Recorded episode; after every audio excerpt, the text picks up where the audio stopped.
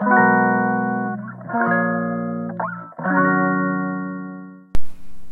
はようございます。ヨガ講師の倉本々子です。ヨガじゃない話お届けしていきます。おはようございます。月曜日ですがちょっと曇ってますね。ね。なんかもう梅雨なのかな。曇りとか雨がすごく多いですよね。なんかね今日ちょっとあの滑舌がすごい悪いんですが今歯のホワイトニングをしててですね私は家で自分でしてるんですねホワイトニングを。今こう歯医者さんでなんだろうで電気みたいなこう電気じゃないか。LED なんか青いライトみたいなのが出てホワイトニングをする方法とかねいろいろあの種類あると思うんですが私は本当に昔からあのホームホワイトニングをしてるんですね。で歯並びが途中変わったので2年前ぐらいかな？なので、えっと、マウスピースっていうんですかね透明の自分の歯型に合ったものを作り変えてで液体だけこう買ってやってるのですごくねお得なんですよね。マウスピース作るのもえ全然1万円いかない歯医者さんも多いんじゃないかな？5,000円とか。で液体は、まあ、歯医者さんから買ったりとかネットでも売ってるので私海外のものを使ってるので まあちょっと取り寄せるっていう形にはなるんだけれどもそれでやってます。先週ねあのー、金土ん？木金土ぐらいの3日間ぐらいでえっ、ー、とスタンド FM のこの配信をうんとね外部音源っていうのでアップロードできるんですよねやってる方たちはねこう見たことあると思うんですけどスタンド FM ってこうワンクリック1個のボタンを押すだけでこう収録ができてでバックミュージック BGM もこう選んでつけれてで選んだ、ね、ミュージックは自分がこう喋り出すぐらいのタイミングでこう小さい音にね変わったりとかするじゃないですか。これはすごいいい機能ですよね使いやすい機能だと思うんですがあの音楽をね違う音楽を使いたいなっていうふうに思ってで今ちょっと音声をとってそれを、うんと、また新しい形にやるっていうメニューをねちょっと考えているので音源とか音声とかそういうのにこうアンテナを張っていろいろ調べてる中であスタンド FM もできるんじゃないのかなと思ってやってみたんですね。でもうとにかく私が感じたことはわからないことをなんか知ろうとした時にすごく、うん、と疲れるんですよね。で結果ねできなかったんですよ。できるんですよあの誤解しないでくださいスタンド FM はできるんですけど私が納得いかなかって終わったんですね調べてみると、まあ、いろいろな方法があったんだけどやっぱり音質このマイクの質とかあとはねバックミュージックの音質っていうのももちろんスタンド FM さんのものだからいいんですよね。そうマイクもこうスマホで撮ってるんじゃなくて自分でマイクを使って録音してるのでまあね質は悪くはないかなと思うんですけどそれが撮った段階では外部で録音した段階ではすごく綺麗なんだけれどもそれをスタンド FM にアッップロードした際にものすごい音質が悪くなるんですよね。でそれを同じく言ってらっしゃる方とかもいてたくさんこう見て学んだんですけれどもどうやらできないんですよ。どうしてもやっぱり音質は下がってしまうっていうところでちょっと諦めましたね。はい、だからすごいこうお金をかけて、えっと、やればできると思います。無料の段階だとできないかもしれないですね。そうやっぱり素人の私が、まあ、YouTube とかもほとんどやらないしあの音楽の編集とかね音の編集とかも誰からも画像の編集、えっと、動画の編集も習ったことがないからわからないんですよね。で習ったことがないことって私すごくいい勉強になったなって自分で思ったのは、うんと、た私は今回音声を他で撮ってアップロードするっていうことだったんですけどそうじゃない場合もうななんか何でもわからないことって先生がいるっていうわけじゃないんだなっていうふうに思ったんですよね。当たり前のことなんですけど実は結構大切な価値観かなって思ったりしました誰かが教えてくれるから聞いてみるとか誰かにやってもらいたいとかなんかそういう気持ちは私の中でないわけではなくて自分が苦手なことをすでにお仕事として頼んでいるっていうこともあるんですけどできるだけ自分で知ろうとするっていうのはやっぱり全部学びになるんですよね。こうやってもう3日間調べたので音楽の取り込み方とか、えっと、割と編集の仕方エコーはどうやってかけるとかどこで音を切ってどういうふうにつなげるとかあのそういうことはね分かるようになったんですよねこのなみなみの音声を見て編集ができるようにはなったんですがその質の問題形式の問題っていうのはもう本当に専門知識でちょっと手が回らなかったんですよね。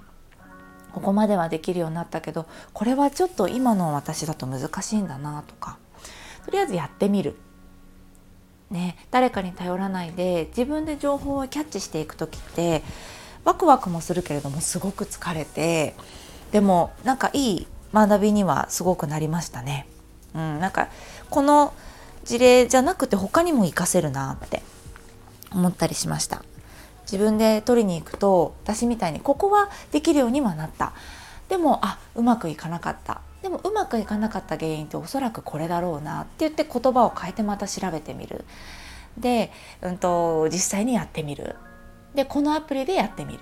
でダメだった。じゃあ違うものでやってみよう。違うのでやってみた。できたけれども例えばこれがちょっと使い勝手が悪いなとか自分の生活環境だと今後難しそうだなとかいろんなことがわかるわけですよね。でもこれってもし誰かに聞いていたりとかすると自分ごとに比べてはわからないじゃないですか。その先生は楽ちんにできること、うん、なんだけど自分でやってみると私には合ってないとかっていうものがある。ね、でも誰かに聞くっていうことにすごく大きなメリットはこうやって私が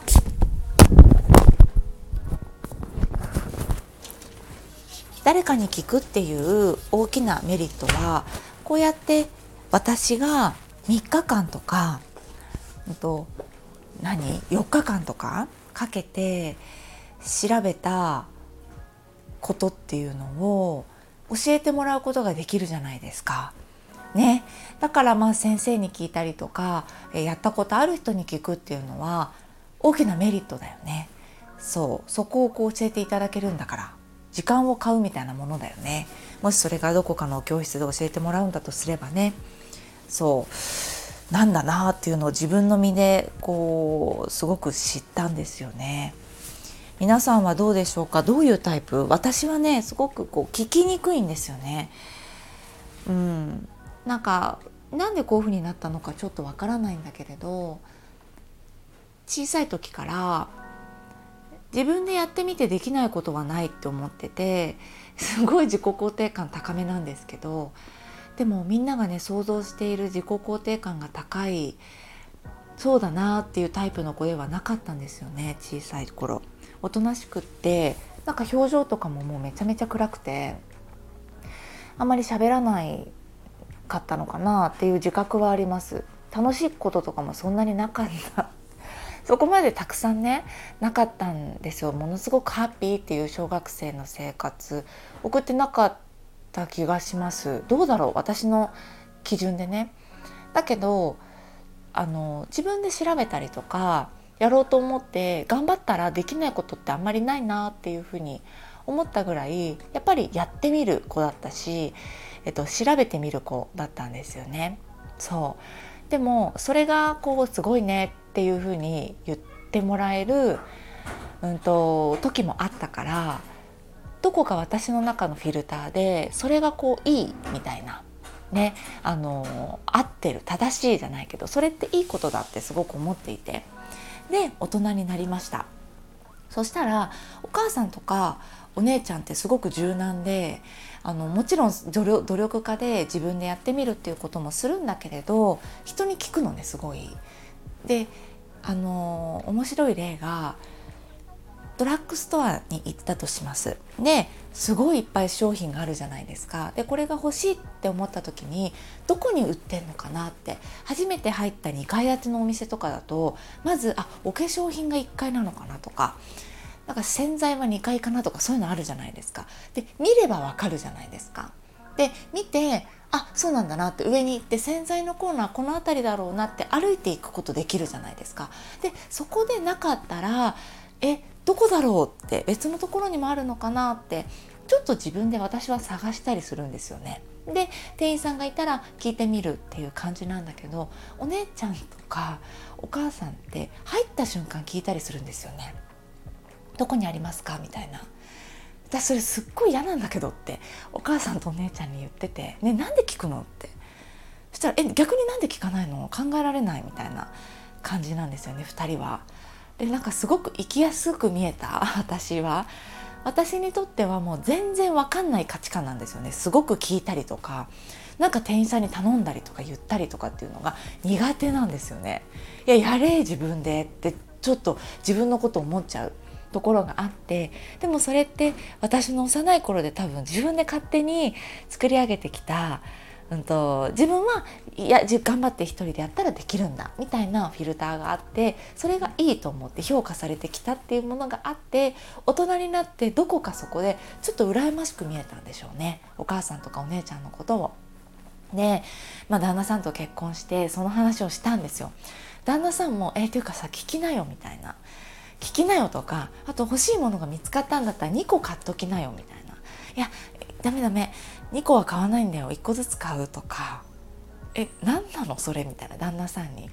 や同じ家族として困るんですけど。みたいな。洗剤1個だけしかないみたいな。あないってなった時にじゃあ明日買ってくるね。みたいな感じなんですよ私。いや本当それは嫌だみたいな。トイレットペーパーとかもあ残りもうこのこれ使ったらないね。みたいな。家に。みたいな状態なので。あの困るって言われて自分が作り上げてきたビリーフみたいなもの信念価値観っていうものってあなんかちょっと思い込んでて生きづらいのかもって思って変えてみるっていうものが なんか、えっと、大人になってから結構やってます。でこれ一回やっちゃうとそれこそ自己肯定感っていつからでも高められるっていう価値観じゃないですけれどもあのビリーフって一回自分で変えられるとえ他にないかなってなるんですよね。まず最初に思ったのがだから人に物聞けない。とか人に頼れない。えこれどこにあるんですか？教えてってこれどうやってやるの？教えてっていうのは言えなかったのが言えるようになった。ですごくあ楽ちん。そっかそっかってなるの。でもちょっといまだになんか多分仕事に対してのプライドも私すごい高かったりするからえこれってどこにありますか?」とか言われて「えー、っと少々お待ちください」ってなった段階で「はほらな」っていうふうにちょっと思ったりするんですよ。怖あのえ知らないじゃんほら店員さんだって。ってことはさ私がこの聞いた時間っていうのももったいないし一緒に探すみたいなこれラジオで言ったことあるけど一緒に商品探すみたいなのも